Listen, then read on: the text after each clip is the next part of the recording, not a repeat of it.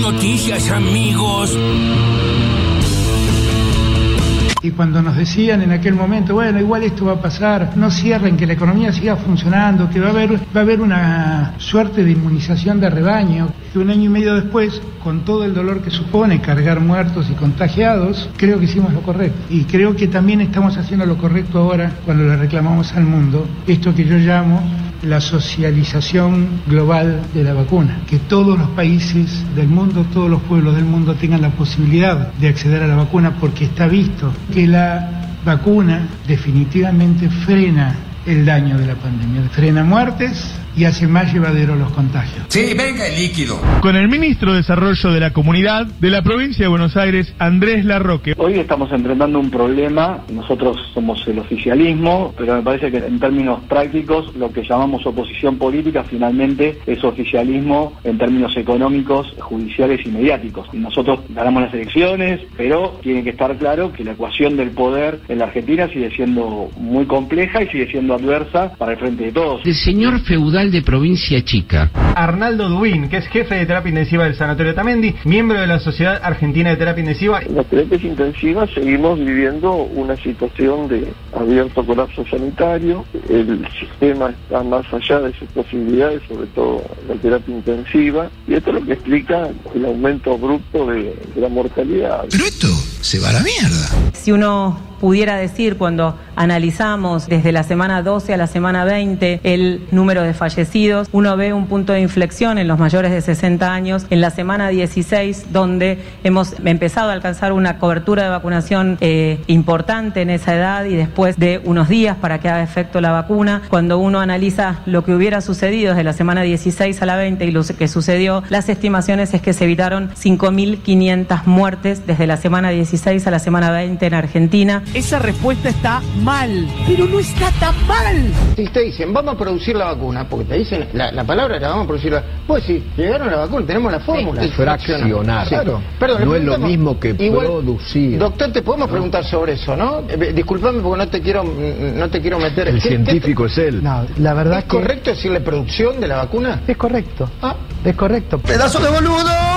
Mexicanos salieron de los indios, los brasileros salieron de la selva, pero nosotros los argentinos llegamos de los barcos. Eran barcos que venían de allí, de Europa. ¡Qué bruto focalicero! Miren este material, por favor, es muy interesante de ver y muy preocupante. Al a ver, tiempo. es interesante también para preguntarle al doctor, porque ¿qué puede llegar a pasar con una persona que recibió una vacuna, la primera dosis, y después recibe otra, ¿no? La segunda dosis. Esta mujer, atendida por la Cámpora, en Lanús... Mostra eso, por favor. Se dio Ahí está. esta vacuna y se fue con este certificado, primera dosis de AstraZeneca. Después va, tranquila, en su casa, revisa los datos... La carga. Y dicen que la primera dosis fue de Covishield, de la India. ¿Dónde Es está el error? ¿En la que le anotaron a él o en la que cargaron después? No, ¿Qué dice, doctor? A- AstraZeneca y Covishield son mismos. Ese es la vacuna del mismo principio. Ah, ese es el nombre está. de la Ese Se AstraZeneca. pueden AstraZeneca- complementar. No, pero- no, no, es la misma vacuna. Eso pasó con muchos y, Y esto es genera porque- confusión. Exactamente, y porque lo está haciendo la cámpora, que no entiende nada. Ay, es extraordinario, es extraordinario. no. Realmente han quedado muy desorientados. Han quedado mal, han quedado mal, quedaron golpeados. Ya no, no, La no campaña- saben, ¿no? Sí, No- sí, no sí. saben qué decir. Y ya está, porque la campaña de vacunación, afortunadamente para los argentinos y las argentinas, avanza, ¿no? Y dejó de ser un problema. Afortunadamente, ¿no? Estamos recibiendo vacunas, la Argentina comienza a producir la Sputnik, se está hablando de producir la China Sinopharm. Entonces, realmente quedaron desorientados. Sí, No es saben- para es- ellos. Es como que no saben qué tirar ya, ¿no? Entonces ahora es, no, bueno, es muy confuso lo que hace la cámpora. Te lo aplica la cámpora, además es como, viste, una organización eh, política este, que, que se encarga de ir vacunando por los barrios, unos fantasmas que se crean y, y además hay algo también que ocurre, que es que están tanto tiempo y tantas horas destinados a, al lobby, a la operación y qué sé yo, que ya no saben de- pero yo creo que realmente no saben lo básico, que es cuál vacuna es cada una, Sí, de que dónde eh, que ayer para hacer un chiste de las hinchadas sabíamos que Covishield y AstraZeneca eran la misma. O sea, Alcanza con leer un diario una vez, por lo menos, ¿no? Sí. Y más o menos ya te das cuenta que, que no son los mismos. Digo, puede haber confusión en cualquiera que nos esté escuchando que no sabe muy bien cuál es cuál, o que incluso... sí, porque los nombres, porque Curevac, Covid, Claro. no sé qué. Pero no alguien No. que está basando toda su argumentación en ese dato. No, digamos. es realmente extraordinario. Yo creo de verdad que han, han quedado muy golpeados. Han quedado muy golpeados porque, porque la vacuna está funcionando y porque avanzó y porque esa batalla la perdieron. Eh, sigo sin entender qué quiso decir Alberto. Ahí estuve, estuve después, si querés, eh, bueno, en las redes, viste, estuve viendo un poco más que parece que la cita de Octavio Paz Real era los eh, mexicanos descienden de los aztecas, los Ajá. peruanos de los Sí. incas y los argentinos de los barcos, cosa que es mucho más precisa. Bueno. Eh, es- tampoco es, real, tampoco es real. digamos. tampoco, tampoco, tampoco. es real lo del argentino de los barcos, pero no importa. Pero es otro color que los brasileños vienen de la selva. Es realmente inexplicable. es inexplicable. Alguien que acomode esto, ¿no? Bueno, escuchábamos también a Carla Bisol. Carla Bisol. Por la Copa América. Sí, toma. claro, ahora que se Ah, juega esto. Está bien, ya la empezó a picantear, creo que la empezó a por la picantear. Copa América. En la previa de la Copa América dijo, yo voy a picantear un poco esto. Bueno, escuchábamos también entre las voces destacadas la del ministro Andrés Larroque, esta mañana acá con Roberto Navarro, Hernando Dubín, el jefe de terapia intensiva del Sanatorio Tamendi, y también el presidente Alberto Fernández. En este caso, diciendo algo mucho más este Sí. Nada, Es lógico, Lógico, que tiene que ver. Sí, sí, Alberto, todo bien, lo que vos digas. En la reunión con empresarios que tuvo también con el presidente español. Bueno, todo eso entre las voces destacadas del día. Ahora las noticias, en maldita suerte.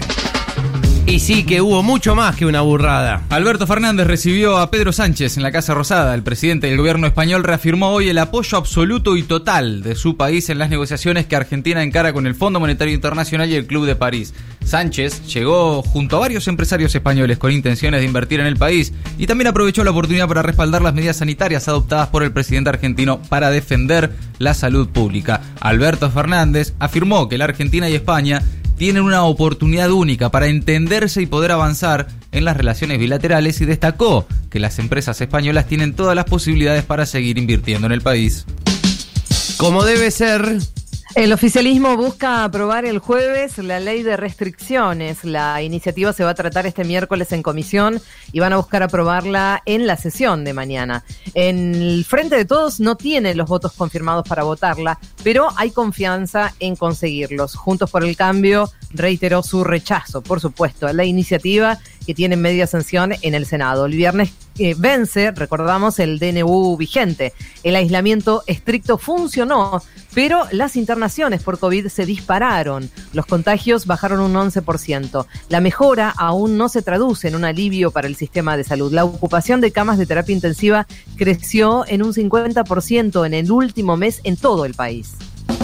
Ya se hacen acá. Llegó el primer lote con el principio activo para producir la Sputnik en la Argentina. El vuelo de aerolíneas que aterrizó ayer en Ezeiza trajo 300 litros del principio activo con el que se producirán en un principio 500.000 dosis por semana en la planta de Richmond. En el mismo envío también llegaron más de 400.000 dosis. El presidente del laboratorio confirmó en el Congreso que se espera producir 5 millones de dosis por mes de la vacuna rusa en la Argentina. También dijo que el 19 de junio esperan tener el primer lote. Además, avanzan las negociaciones para producir la vacuna Sinopharm en la Argentina a partir de agosto. Un poquito para arriba. La industria y la construcción se expandieron en abril. La producción industrial creció por sexto mes y ya se ubica por encima del nivel previo a la pandemia. El sector produjo un 4% más que en abril de 2019 y un 4,2% más que en febrero de 2020, mes previo a la llegada del COVID. La construcción también creció por sexto mes tras 26 meses en baja. El otro campo. Agricultores familiares, campesinos y cooperativistas lanzaron la Mesa Agroalimentaria Argentina. Fue esta tarde en Mendoza. Está conformada por la Unión de Trabajadores de la Tierra, por el Movimiento Nacional Campesino Indígena Somos Tierra y por la Federación de Cooperativas Federadas. Impulsan una ley de acceso a la tierra, planes de financiamiento adecuados y acordes con las posibilidades y con las necesidades de los pequeños productores. El objetivo planteado es dar respuestas a las crisis alimentarias y garantizar el abastecimiento de alimentos de calidad y a precios justos. Ni olvido ni perdón. Contraofensiva se define el juicio que investigó la estructura de inteligencia de la última dictadura. Este jueves a la mañana, el Tribunal Oral Federal número 4 de San Martín va a dar a conocer la sentencia del caso Contraofensiva 1, que investigó por primera vez al apartado de inteligencia de la dictadura puesta al servicio de la represión ilegal. El abogado Pablo Yonto, quien representa a 36 familias en la causa, dijo que se trata del juicio de lesa humanidad más importante después del juicio a las juntas.